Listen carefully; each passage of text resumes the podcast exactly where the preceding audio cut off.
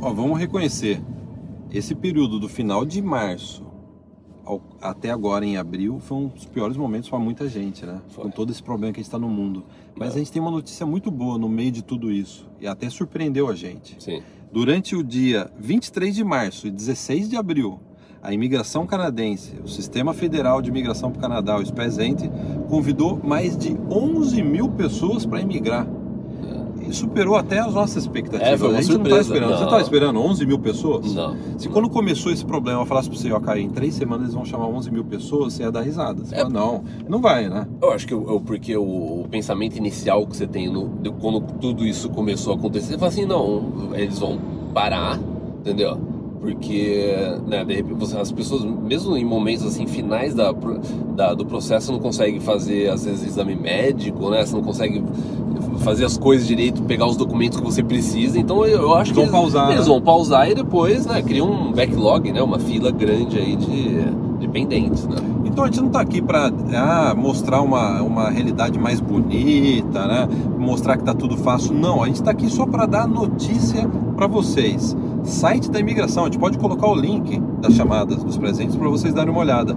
Mais de 11 mil pessoas foram convidadas para imigrar durante todo esse problema, para as semanas mais infernais da vida da maior parte das pessoas no mundo hoje. É, né? é. 11 mil pessoas. Aí a gente vai perguntar, a gente vai responder nesse vídeo qual é o perfil, quem são essas pessoas. Você imagina só a história que essas pessoas vão ter para contar? É. Eu tive a minha imigração aprovada durante aquele, aquele problemão. Sim. é. Não vou falar o nome porque senão o YouTube. YouTube aquele pode problemão cansar. que aconteceu no mundo. É, Não é interessante isso? é, é. Qual é o perfil dessas pessoas? Olha só, estamos com um relatório aqui da imigração.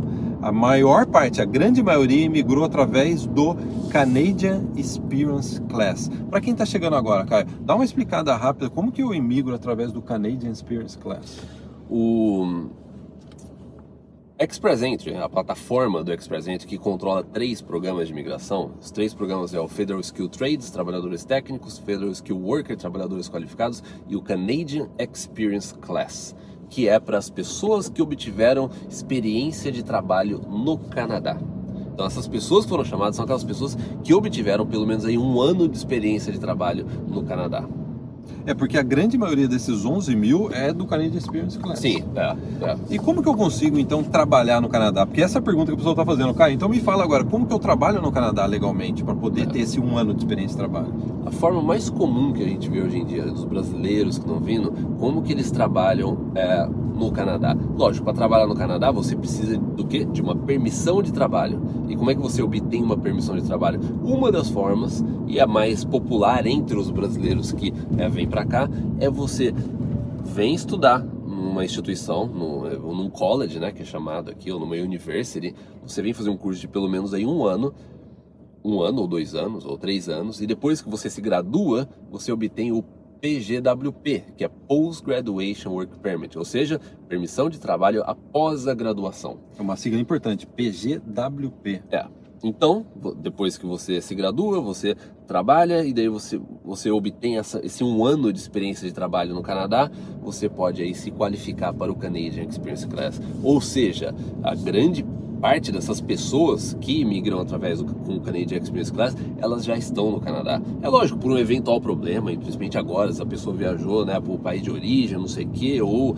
né, às vezes a pessoa pode não estar no Canadá no momento, mas ela esteve, Esteve no Canadá e esteve trabalhando no. Canadá. E olha só, um- só uma, uma observação: a gente está atravessando o centro de Vancouver. Esse vídeo começou numa ponte. É. Essa ponte embaixo tinha um oceano. E esse vídeo vai terminar no oceano do outro lado. só para vocês terem uma ideia como que é, é curto, é estreito o centro de Vancouver, né? É claro que em, em tempos normais aqui O trânsito aqui estaria é- cheio de carro. Então De- é uma é. oportunidade de a gente, num vídeo, poder atravessar Vancouver e vocês verem Vancouver. Isso aqui, num- em dias normais, isso aqui demoraria 4, 5 vezes mais pra gente atravessar. né? E olha só, o que a gente está falando hoje, olha só, a gente está no meio de uma das piores crises, né? Mundiais, não sei o quê. E olha só, a gente gravou um vídeo como triplicar suas chances de imigração. Foi um podcast que a gente gravou em novembro de 2014 e até hoje esse podcast está atual. É. Porque nesse podcast, o que que a gente falava?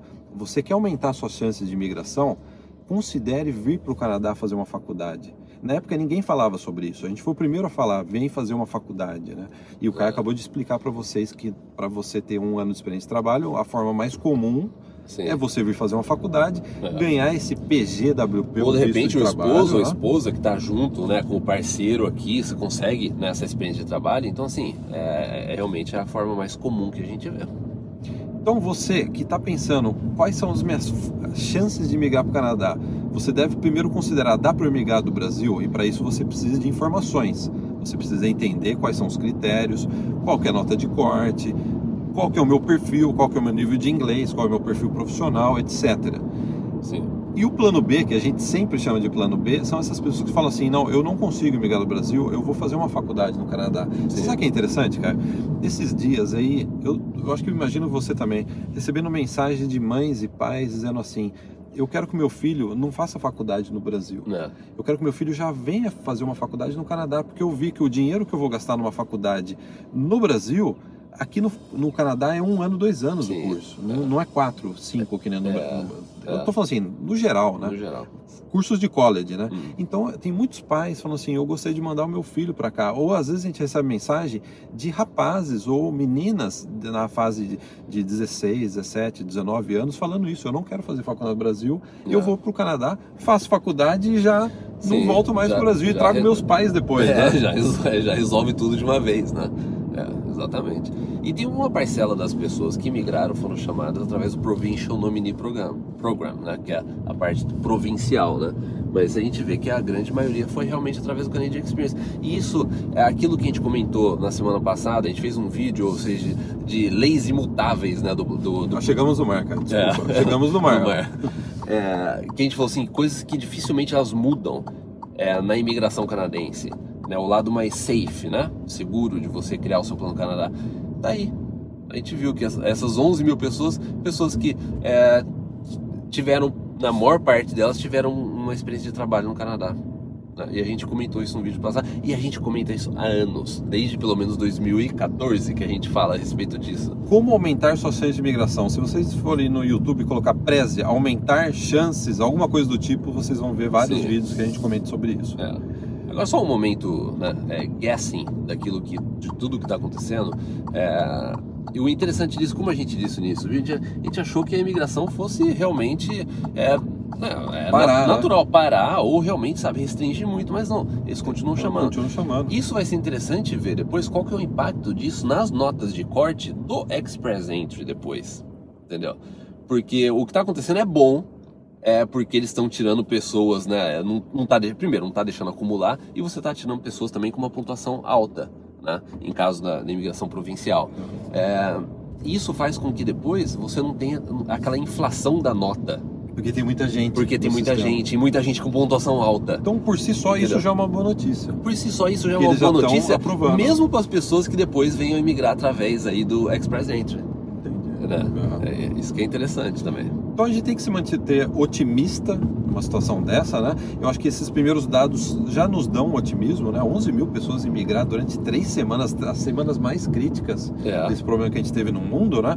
é, É um número, é uma notícia boa. sim. né? É. Então a gente gostaria de terminar esse, esse vídeo, já que é uma notícia boa, num dos bairros mais charmosos, maiores atrações turísticas de Vancouver, que é a região de Gastown. É. Região histórica, Vancouver começou nessa região por causa do porto de Vancouver, e a gente agora vai estar aqui na frente, a gente vai mostrar um relógio a vapor. Por que É. um relógio a vapor? E todo mundo tira foto É, desse aqui, a vapor. cara. aqui é, normalmente você vê um monte de gente em frente ao relógio tirando foto. É bonito o relógio, né? É, é. Olha só. Como, como não tem trânsito, dá até pra. Dá pra pausar. né? É, é o relógio. Que horas são aí, pessoal, no relógio a vapor? no relógio a vapor é meio-dia e 15. É. Meio-dia e 15. E aqui é uma, aqui é uma parte histórica de até tem uma bandeira do Brasil do lado direito lá. É, tem É uma uma parte histórica aqui de Vancouver e é, todas essas lojas aqui, a maior parte dessas lojas é tudo loja de souvenir.